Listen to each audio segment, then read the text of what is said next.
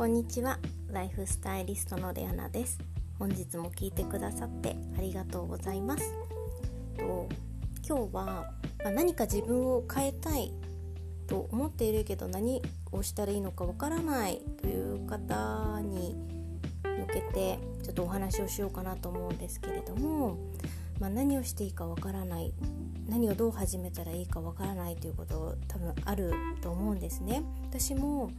うん、そうやって迷っていた時がありました。でまあいろいろ書き出していったりやってみたんですけどまあ実際書いたところで何も変わらないんですよね。まあ書いたことで明確にはなるんですけれどもやっぱり自分自身が動かないことには何も変わらないんですね。で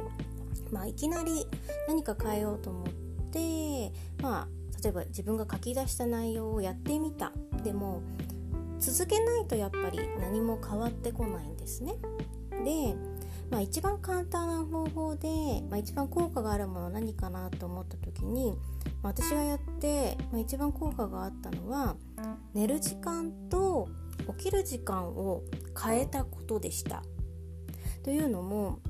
まあ、以前はまあ、朝方ではなく夜型の生活でしたので、まあ、夜遅く寝て、まあ、夜遅くというか本当朝方に寝てっていう感じだったんですけどであればもちろん生活のリズムっていうのは狂ってきますよね、まあ、朝に寝てるような感じになるので。でそうすると、まあ、朝に寝ていても自分が行動する例えばお仕事してる場合には始業時間っていうのが決まっているのでそこに合わせて生活合わせるとするとやはりこう寝てる時間と活動する時間っていうバランスが崩れてきてしまうんですね。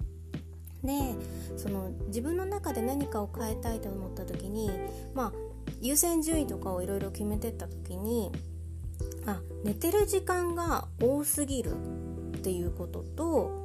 あの無駄に使ってる時間が多かったんですね。要は寝てる時間が少ない、まあ、多かったとしてもま変な時間に寝ているので体がうまく動かないサイクルになっていってるのでそうすると効率よく物事もできなくなったりあと頭が働いていないので物事が集中できずに、まあ、例えば覚えようと思ってることが覚えられなかったりあとは、まあ、もちろん体も動かないので、まあ、疲れが多すぎて結局無駄な時間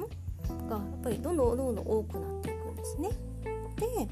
まあ、私がその寝る時間と起きる時間を変えたっていうのは寝る時間をめちゃくちゃ早くしました。今までは1時2時に寝てたのをとりあえずまずできる範囲でうんと11時に寝る設定にしたんですね。であのちょっと風水的なお話になると風水の中では、まあ、あの風水もいろいろあるので、まあ、一概にそれが正しいかわからないんですけれどもある方のその風水のお話では11時夜の11時を過ぎるともう次の日っていうカウントになってしまうということなのであそうかそうか。じゃあその日のうちに寝るっていう風になるとやっぱり11時前に寝る習慣をつけなくてはいけなかったんですね。なのであじゃあ11時をまずスタートにしようと思ってまず11時に寝るところから始めたんですね。でそうすると自然と起きる時間が早くなりますよね。で起きる時間が早くなると例えばお仕事に行くまでの時間の時間に余裕ができるのでできることが増えます。要は夜にやってたことが朝にできるようになったりします。で朝じゃないとできないこともあるんですよね。例えばうーん大きな掃除機の音とかを立てていい時間が、まあ、夜は難しいものが朝だったら少しできたりとか。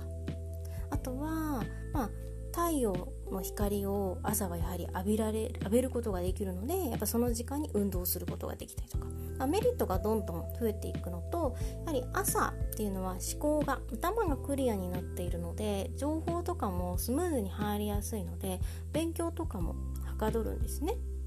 なのでまず、まあ、11時に寝るっていうところにスタートを置いて、まあ、起きる時間を早めました。でそれが慣れてきたらだんだんだんだん人間は慣れてくるとそれが当たり前になってくるのでちょっともう少し刺激を与えようと思ってもう少し何か自分で変えたいと思う時もう少し早い時間に寝ることにしたんですね。でお休みの日もう何もすることがない日は特に早く寝るようにしてましたもう本当に9時ぐらいにお布団に入ってで次の日3時ぐらいに起きる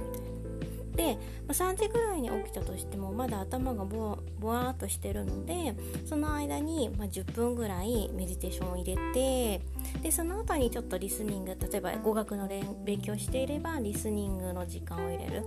まあ、少し頭がぼーっとしてる時間に何も考えてない時にこう新しい情報クリアな状態で情報を入れてあげるとスムーズに入ってくるので、まあ、本当にこう吸収したい情報だけを入れてあげる。そういう風にしてました。でそうするとあの最初のあの1日2日っていうのはなかなかやっぱり慣れてないので元の習慣に戻ろうという癖ができてしまうんですけれどもとりあえず1週間1週間でいいので寝る時間を早めて起きる時間を早くする。それをちょっとやってみるといいと思います。そうすると必ずあの考え方も変わるんですけれども体も変わってくるのとあと気持ちの変化も出てきます。そうするとあ時間の余裕があることがどれだけすごいかっていうこととあと自分のライフスタイルの優先順位をどこにどう設定したらいいのかっていうのがおのずと分かってくると思います。でそうすると自分が何を変えたいのかとか自分が何をしたらいいのかっていうのも自然と分かってくると思いますので是非もう何をしたらいいのか分からない今自分が何をすべきなのかっていうのを考えてる悩んでる方は是非寝る時間を早めて起きる時間を早めるっていうちょっとこうリズムを変える習慣にちょっとチェンジしてみてください。今日も最後まで聞いてくださってありがとうございましたそれではまた明日ライフスタイリストレアナでした。